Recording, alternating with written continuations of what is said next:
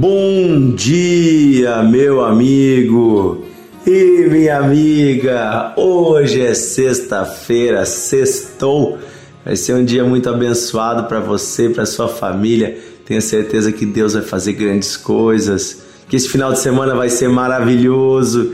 Você vai ter paz, alegria, descanso para sua alma. Amém? Você recebe isso? Receba aí em nome de Jesus. Queridos amigos, do nosso devocional de fé. Estamos hoje iniciando uma nova série onde nós queremos conversar e trazer um entendimento sobre a Igreja de Jesus Cristo. O que é a igreja? Já quero adiantar que nós somos a igreja. E eu quero falar sobre isso com você a partir de hoje, estudar na Bíblia o que significa ser igreja. Qual é o poder e a missão que a igreja tem? E, e de que forma podemos nós, como partes da igreja, servir aos propósitos de Deus? Quero conversar com você um pouquinho sobre isso. Quero ajudar você a entender algumas verdades bíblicas que desmistificam uh, ideias erradas a respeito da igreja. Então, convido você a entrar nessa jornada comigo. A partir de hoje, aí por alguns dias, vamos meditar sobre esse assunto. E a primeira coisa que a gente precisa uh, ler é o texto de Mateus, capítulo 16, versículo 18, porque ele é a primeira vez que a palavra igreja é citada no Novo Testamento.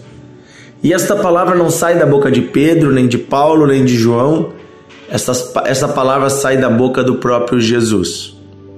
Quem chama a igreja de igreja é Jesus. E acontece no contexto de uma conversa que Jesus está tendo com os seus discípulos, onde Jesus pergunta: Quem vocês dizem que eu sou? Quem eu sou para vocês? E eles dizem: Alguns acham que você é um profeta, alguns acham que você é isso, esse é aquilo.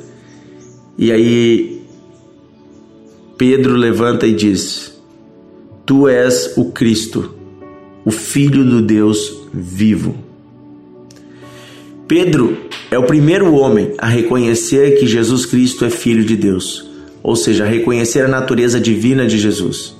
E também é o mesmo homem, o primeiro homem a reconhecer Jesus como o Cristo. É a primeira pessoa a entender quem Jesus é. Diante desta declaração, Jesus diz: Olha, bendito seja você, Simão, filho de Jonas. Não foi nem carne nem sangue que te revelou isso, ou seja, não foi ninguém aqui humano, mas foi meu próprio Pai que está no céu que revelou isso ao teu coração. E daí, como Pedro disse para Jesus que tu, uh, tu és o Cristo, né? E Pedro até então o nome dele era apenas Simão, que era o seu nome de nascimento. Jesus disse agora para ele, versículo 18: Também eu te digo que tu és Pedro Pedro, gente, traduzido ao português, no original é Cefas. E Cefas, na língua deles, nada mais é do que pedra. Pedra, um pedaço de pedra. Não é uma grande rocha e nem uh, uma pedra polida, né, um tijolo, é pedra. Tu és uma pedra. E sobre esta pedra eu edificarei a minha igreja e as portas do inferno não prevalecerão contra ela. Gente, Jesus tem o poder de, numa frase, num versículo, colocar muita verdade. Muita verdade. Tem, tem muitas verdades aqui nesse versículo. Verdades eternas e preciosas. Primeiro, eu me torno parte da igreja quando eu confesso Jesus. E quando eu entendo quem Ele é e eu creio nele. É pela fé em Jesus que eu passo a fazer parte da igreja a igreja que pertence a ele, que ele está construindo. Ele diz: Eu construirei a minha igreja. E ele diz que, uh, que Simão, a partir de agora, então, ele é pedra. A partir de agora você é uma pedra. A partir desta declaração de que eu sou o Filho de Deus, de que eu sou o Cristo, a partir deste entendimento e desta fé, você se torna uma pedra. Mas não a única pedra. Uma pedra sobre a qual eu estarei construindo e colocando outras pedras. Para a construção de uma casa, de um prédio, de um edifício, são necessárias muitas pedras, muitos tijolos. Você concorda comigo? Mas sempre um precisa ser o primeiro. Sempre uma pedra é a primeira a ser colocada. Pedro aqui foi a primeira pedra. Por quê? Porque ele foi o primeiro a reconhecer Jesus como o Cristo, como o Filho de Deus. Por isso Jesus diz: Tu és Pedro, e é interessante, depois nós vamos ler que o próprio Pedro depois vai dizer que nós também somos pedras vivas. nós também somos Pedros. Nós que cremos também fazemos parte desta construção que Jesus está construindo. E é interessante aqui que ele diz assim, ó, a minha igreja. A igreja não pertence a um pastor, a um padre, a um bispo, ao papa. A igreja não pertence a este homem ou aquele, a um líder. A igreja pertence única e exclusivamente a Jesus Cristo. E quem constrói a igreja não são homens, quem constrói a igreja é Jesus Cristo, usando-se de homens. Nós somos apenas pedras que estamos sendo colocados para a construção de um templo eterno a Deus. E também Jesus fala aqui da natureza da igreja, a natureza indestrutível da igreja, a natureza de poder da igreja, quando ele diz que as portas do inferno não prevalecerão contra ela. Oh, olha quanta verdade. Primeiro, primeira verdade, Deus levanta homens para fazerem parte da igreja a partir da fé em Jesus Cristo.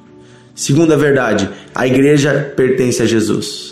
Terceira verdade, o próprio Jesus está construindo a sua igreja. Quarta verdade, a igreja é indestrutível. O inferno não pode destruí-la, nem mesmo todos os demônios, nem mesmo todos os anjos da morte, nem mesmo o próprio Satanás vindo pode destruir a igreja. Pelo contrário, é a igreja que entra e que arrebenta as portas do inferno e toma de lá de dentro homens e mulheres que estavam presos nas garras do diabo. A igreja é a mão poderosa de Deus. Aleluia! E eu e você que cremos em Jesus, somos parte da igreja. Nós não somos o centro e nem somos toda a igreja. A sua denominação, a sua congregação onde você participa, ela não é toda a igreja, ela é um pequeno pedaço da grande igreja de Jesus. A igreja de Jesus não é denominacional, ou seja, não depende de uma placa, de uma denominação, de uma liderança específica ou exclusiva. A igreja ela é todos os homens e mulheres chamados por Cristo, que se unem a Ele e que se unem com seus irmãos. Aleluia. Amanhã nós vamos falar um pouco mais sobre o que significa a palavra igreja. Amanhã nós vamos entender mais isso, mas hoje eu quero orar para que você tenha uma fé genuína em Jesus e você entenda que você é parte da igreja. E sendo parte da igreja, você entenda que você tem sobre você uma autoridade, um poder e uma graça da parte de Deus para derrotar o mal, para derrotar as trevas, para tirar pessoas que estão presas no inferno.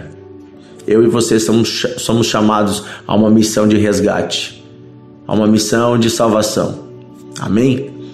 Querido Deus e Pai, nós nos humilhamos hoje diante de Ti nessa sexta-feira e obrigado, Senhor, porque tu nos escolheu como pedras vivas. Obrigado porque o Senhor trouxe a nós a pregação do Evangelho e por meio da pregação podemos crer em Cristo, podemos receber a salvação, podemos fazer parte de algo tão grande e maravilhoso que é a tua igreja. Sim, Senhor, sabemos que a igreja, por ter sido feita por pedras humanas, né, com pedras humanas, ela não é perfeita mas ela está sendo aperfeiçoada pelo Cristo vivo. Senhor, queremos hoje, como partes da tua igreja, nos rendermos aos teus propósitos. Pedir que o Senhor edifique as nossas vidas, pedir que o Senhor seja o nosso único dono e que o Senhor nos guie aos teus propósitos eternos, que o Senhor nos use para tirar pessoas das trevas, que o Senhor nos use poderosamente. Eu quero pedir, Senhor, pela igreja brasileira e pela igreja latino-americana, e pela igreja aqui da América toda, Senhor, pela igreja que está no mundo. Eu quero pedir pelos nossos irmãos que estão sofrendo perseguições em tantos lugares do mundo, tem misericórdia. Quero pedir, Senhor, que o Senhor levante a tua igreja com uma sede por anunciar o Evangelho a todas as nações, a todos os povos, a todas as raças. Oh Deus, eu peço, Senhor, faça fervilhar no coração da tua igreja o evangelismo pessoal. Que cada homem e mulher saiba a missão que tem e use da autoridade do nome de Jesus, use da palavra para anunciar o nome poderoso de Jesus. Eu quero pedir, Senhor, uma onda grande de salvação nesses últimos tempos, Senhor. Antes ainda que o Senhor venha, eu peço, Deus, levanta esta geração numa grande onda de salvação, de evangelização.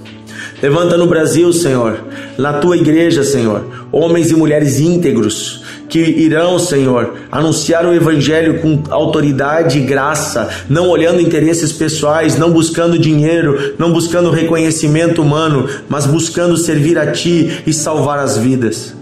Eu peço, Senhor, pela igreja brasileira, livra-nos dos escândalos, livra-nos, Senhor, daqueles que são lobos no meio de cordeiros e enganam o rebanho, livra-nos das falsas doutrinas, livra-nos dessas teologias, Senhor, enganosas que se meteram no meio da igreja e estão afastando o teu povo da fé genuína em Jesus. Estão colocando o amor das pessoas no dinheiro, está colocando o amor das pessoas em si mesmas, no seu ego. Eu peço, Pai, em nome de Jesus, Conduz a igreja a uma maturidade espiritual. Conduz a igreja a uma vida de compromisso contigo, a uma vida de doação pelo próximo. Conduz a igreja a um caminho mais elevado. Nos ajuda, Senhor, a deixarmos nossos propósitos apenas individuais de lado e nos somarmos com nossos irmãos em um propósito eterno que é a tua igreja.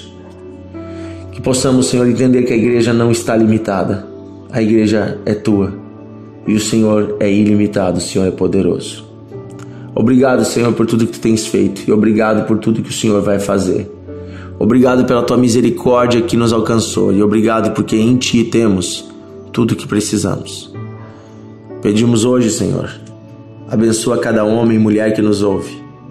Abençoa nos seus desafios, nas suas tribulações, nas suas angústias. Abençoa aquele que está cansado. Fortalece Abençoa o que está enfermo, cura. Abençoa, Senhor, o que está depressivo, com pensamentos de morte, liberta desta prisão escura. Traz vida, traz vida. Eu peço, Senhor, que nesse final de semana cada homem e mulher venha tirar um tempo para estar com a igreja, estar com os irmãos, reunir-se com o povo de Deus, ouvir a tua palavra, ser edificado, compartilhar, também doar e doar-se ao próximo. É o que eu peço, Pai, em nome de Jesus. Amém. Amém. Aleluia. Que Deus abençoe você, meu amigo e minha amiga.